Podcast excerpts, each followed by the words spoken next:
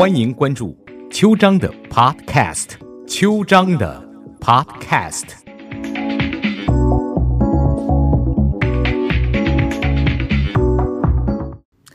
早安湾区，我是邱章律师。上一个礼拜，我们跟各位分享居美，也就是在世界银行，呃，管理教育部门位阶最高的华人。他在世界银行做了三十多年，已经退休了。呃，他在世界银行的时候被派到印尼、呃中东很多国家，然后中国。他最先是去中国，他当然那个时候，呃，他第一次去的是宁夏，所以宁夏那个时候还蛮呃落后，还比较贫穷。他他现在再回去看到都不敢相信。怎么变成这么的，嗯，这么的进步？上个次我们跟各位分享，就是他在巴基斯坦的故事。后来他就被派到中东，中东有很多国家，像是埃及啊、伊朗啊、土耳其、伊拉克、沙地阿拉伯、也门、叙利亚、阿联大公国、以色列、约旦、巴勒斯坦、黎巴嫩、阿曼、科威特、卡泰尔。巴林、阿富汗这些国家的人口加起来有四亿一千万，有很多富有的国家都是石油输出国，像是阿拉伯啦、科威特、巴林、阿曼，他们根本不需要世界银行的贷款，但是这些国家呢会请世界银行做顾问，为他们做一些国家政策的研究。真正需要贷款的国家是埃及、也门、约旦。还有伊朗，居美在伊朗做了两个教育方案，花了两年的时间去研究。研究的结果当然是可行的。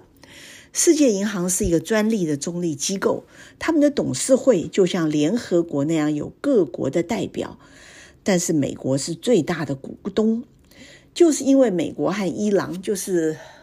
二三十年前吧，伊朗不是绑架了美国大使馆的人质吗？两国就正式决裂，一直到今天。他们之间这种敌对的状况，让居美做了关于爱伊朗最好的案子：一个中小学普及教育的问题，一个是职业教育的项目，还没送上去就被否决了，就是政治因素介入。他说。他在世界银行做了三十年，这是唯一一个有政治因素介入的案子。一般来说，项目会不会通过，都是根据事实和数据来考虑的。可是伊朗的案子确实就是政治影响。就算他们用最科学的方法做出最好的评估，但是还没有通过。居美说。他在中东的时候，因为他是中国脸孔，占到很大的优势。中国人对伊朗人来说，就是他们的兄弟姐妹，他们都是以这种方式来称呼中国人。他们觉得我们大家都是第三世界的国家，所以是兄弟姐妹。美国呢是美帝，又因为美国制裁中东国家，特别是伊朗，所以中国现在在中东很占优势。二零零三年，美国出兵伊拉克，推翻萨达姆·胡塞，说他有大量的大屠杀武器。其实，这个大屠杀武器是美国制造的谎言。当时，居美正在约旦跟约旦教育部长谈关于约旦的教育项目。约旦的教育部长叫做 Tukan，是美国 MIT 的核子物理博士。一提到伊拉克会有化学武器，他说这是一个可笑的谎言，因为伊拉克被制裁十多年，根本不可能有零件去制造这这些武器。讲到制裁，让我心非常的痛，因为中国在过去十几年来像旭日东升，经济科技快速的起飞，但现在被美国制裁。旭日东升，走到了乌云蔽日，哪一天才能走到日正当中呢？中国是盗用了一些美国的知识财产权，可是美国还有其他国家，哪个国家不是这么做呢？大家都爱国嘛，对不对？大家在能够让自己国家获利的时候，应该都会毫不犹豫的做吧？只是没有这个机会。哎，不说这个话了。伊朗的人都很有知识，但是居美呢，主要的项目是在埃及做的。他最喜欢的地方是约旦。约旦是一个很小的国家，只有五百万人口。它夹在以色列和伊拉克之间，叙利亚在另外一边，所以约旦人来说，就等于夹在所有的战争之中。可是他们一直撑下来，生存的很好。阿富汗呢，虽然是在世界银行的体系，但阿富汗是属于南亚，所以呢。又一直在打仗，所以居美也没有去过。沙地阿拉伯、科威特、卡泰尔、阿曼、巴林这些国家都出产石油，都很有钱，他们不可能接受世银的贷款，但是 他们肯花时间请世界银行做顾问，花钱，因为他们觉得世界银行科学性强。他们的研究客观，可以帮助他们治国。居美觉得最有趣的是，回教徒国家的人不太有时间观念，他们总觉得时间不是什么很重要的事，而且会觉得你这么急急唠唠的，真是有神经病。他们说这样会破坏人和人之间的和谐。居民有时候问：“你们为什么不把这件事情交代下去啊？”中东的人就会跟他说：“我老板没签名啊，所以不能交代。”那他就问：“为什么不去找他签名，提醒他一下呢？”对方就说：“不行，我绝对不说，因为去推进就会造制造摩擦，破坏人际关系，所以他绝对不主动促成任何事情，连这些最国最顶尖的人都不敢推什么项目。”所以世银只好自己推，如果不推，什么事都办不成。这些国家呢，呃，遇到特殊情况，偶尔会实施戒严，不准出门的时间很多。所以居美经常在一个国家当天晚上就戒严。埃及呢，没那么乱，晚上十点、十一点，街上都没人，走都没事。他们对中国很友好，憎恨美国人。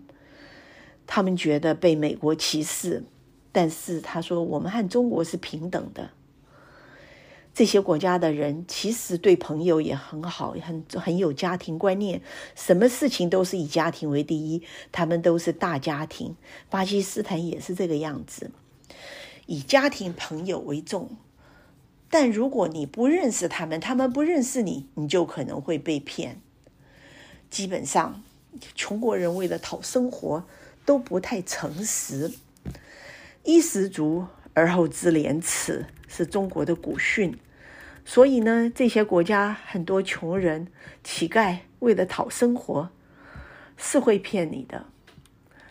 中东国家在居美的待在那里的九年时间是有进步，但是没有一个国家进步像中国那么快。居美呢，一九九六年转到中东。主管埃及教育项目长达九年之久。埃及原来跟美国很好，但是后来埃及认为美国干涉内政，涉嫌输入西方的民主价值观，就跟美国翻脸了。埃及一翻脸，也造成整个中东都反美。美国花了很多钱，反而里外都不是人。现在美国人到中东去，走在路上都说自己是加拿大人，因为当地反美。居美在埃及的办公室是在一个非常漂亮的呃旧皇宫。世界银行呢不会在任何国家的教育部里设办公室，因为他们要保持中立。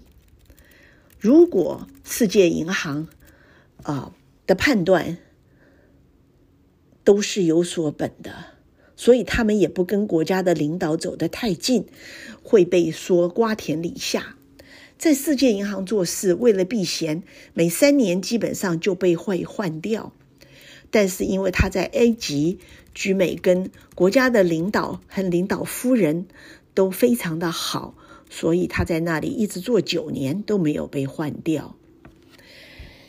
埃及那时候几位总统非常聪明，大家不晓得还记不记得 M 瓦萨达特萨达特？后来他是被刺杀了。他怎么样跟美国要到那么多钱呢？因为美国全国给钱第一最多的就是以色列，第二个就是埃及。埃及的萨达特怎么要到的呢？我们先进广告，等一下回来再跟各位追随着居美的脚步，在中东各国漫游。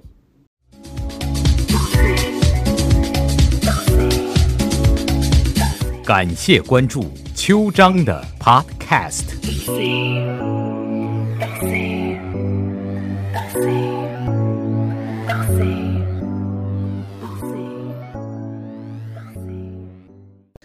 各位不晓得还记不记得 M 瓦萨达特沙达特总统？他是埃及的总统，他就跟美国说：“我们来帮你平衡阿拉伯之间的关系，所以你得给我钱，而且要比照以色列来给。”所以那时候除了以色列，埃及拿美元最多。后来沙达特在一九八一年被刺杀，接接任他的是穆巴拉克。他做埃及总统，居美去的时候，穆巴拉克已经做了十五年的总统。他就像当年的蒋介石总统，每次选举都是他，都是一个人。他做了好多届。本来他也想把儿子送上去，结果还没送成，埃及就暴动了。埃及的办公室试营是在一个 Maria Hotel，它是一个非常古老的皇宫，是法国路易斯亲王的皇宫改造的，坐落在一个岛上。是市中心非常漂亮。居美呢，每天都带着他的专家团去跟这些埃及的大人物来沟通，看能不能啊贷款或参与什么项目。埃及呢有电影院，可以看得到好莱坞的电影，可是大家都是在家里看 DVD，因为啊比较方便，而且。选项更多，除了世界银行以外，每个国家都会拿到一些其他国家的赠款，像是欧盟啊、美国啊赠款，所以很多国家都拜托周美呃居美，就是说，如果你贷款，你也帮我们拿一些赠款，那这样子你的项目我们就会通过。所以居美跟我说，帮这些国家跟欧盟或是日本。或是一些大的国要资助是不难的。埃及是个伊斯兰国家，他们每天祷告五次，从早上四五点就开始了，中午祷告一次。所以早上四五点的时候，各地的扩音器就齐鸣，把你吵醒。不习惯的人就会被吵醒，可是等你习惯以后，你就可以当做没有听到。每次祷告都要十五分钟。他们祷告什么内容呢？基本上就是一些教义，谈谈完了以后，再来说跟神说我要什么东西。在埃及的中国人不多，后来呢，日本餐馆倒是很多。埃及是世界上取得美元第二大的国家。全世界资助埃及的目的是为了石油吗？其实不是。他们想做的是维持中东国家之间的和平，有了和平，双方才可以对话。你可以跟以色列讲话，你也可以跟阿拉伯其他国家讲话。埃及其实是美国最好的盟友，把他搞走以后，美国在中东就真的很困难了。你说埃及有没有贪污呢？当然有，可是贪污好像也不见得。比中国或是其他国家更严重。埃及的总统穆巴拉克的太太是英国人，英文、法文都很好，受过很高的教育，很有智慧。所以，因为他的推动，世银才有机会推动幼儿教育。幼儿项目，说老实话，很多国家都没有。幼儿要什么教育呢？让他长大上小学就好了吧。但是，埃及的教育部长是个小儿科医生，他曾经是总统夫人的医生，他跟总统夫人的关系非常好，所以呢，他愿意协助世营的居美推动幼儿项目。他在居美跟我说，他在埃及做了很久，他非常的喜欢埃及。他认为埃及这个国家是一个非常了不起的国家，虽然因为人民的价值观跟西方世界不一样，所以进步算是比较慢。下一个国家呢，居美去的是叙利亚，叙利亚是很穷的国家，所以呢。嗯，叙利亚会拿世界银行的贷款，可是世界银行借钱也有个条件，就是你要还。记得那个时候，叙利亚他的儿童还要排队领救济的食物，所以他贷款呢没还，世银就不再给他了。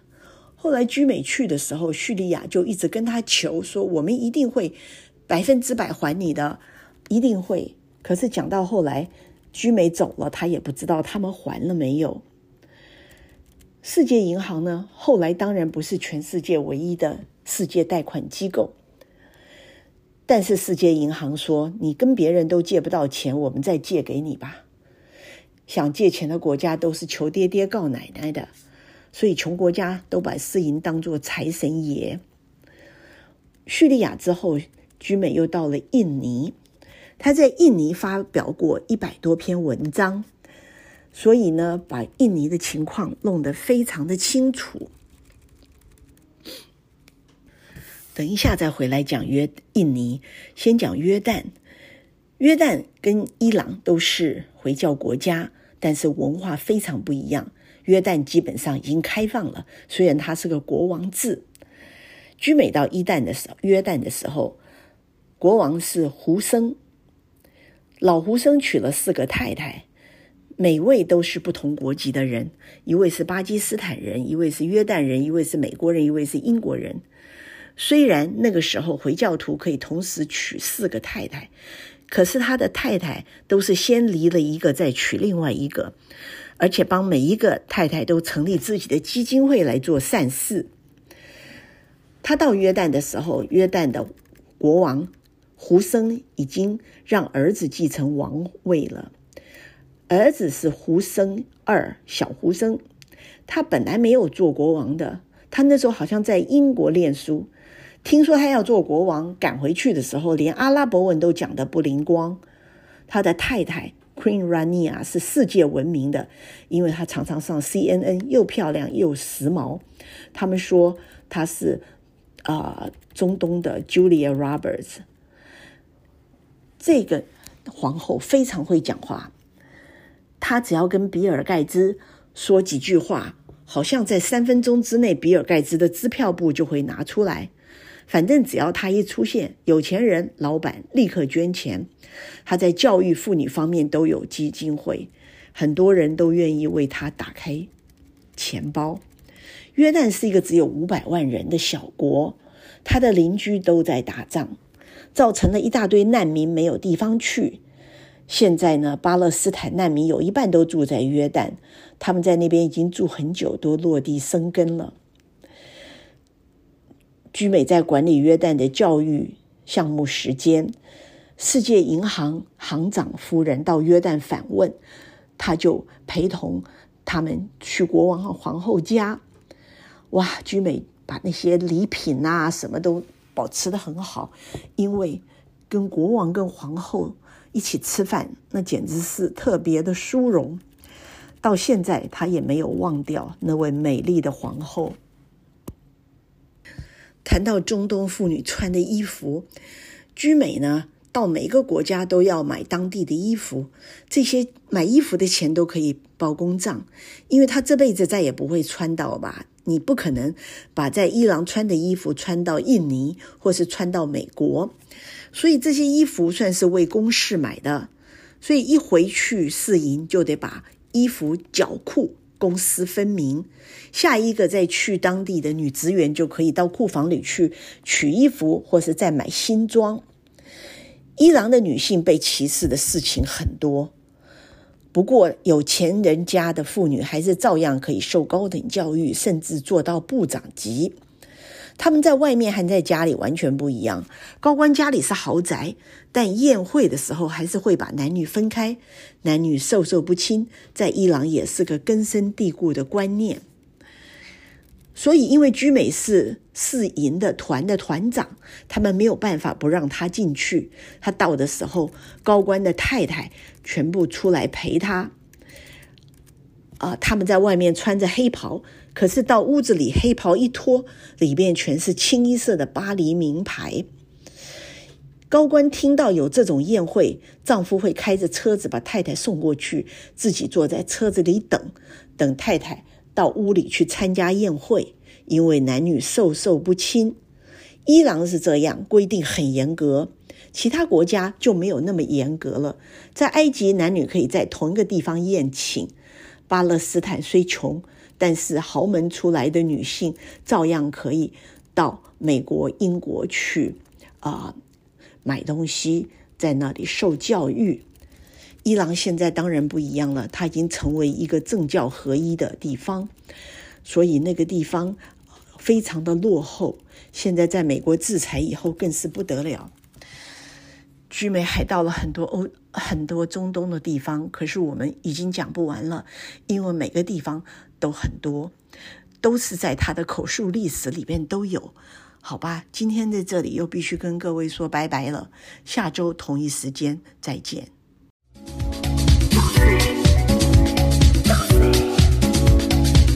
感谢关注秋章的 Podcast。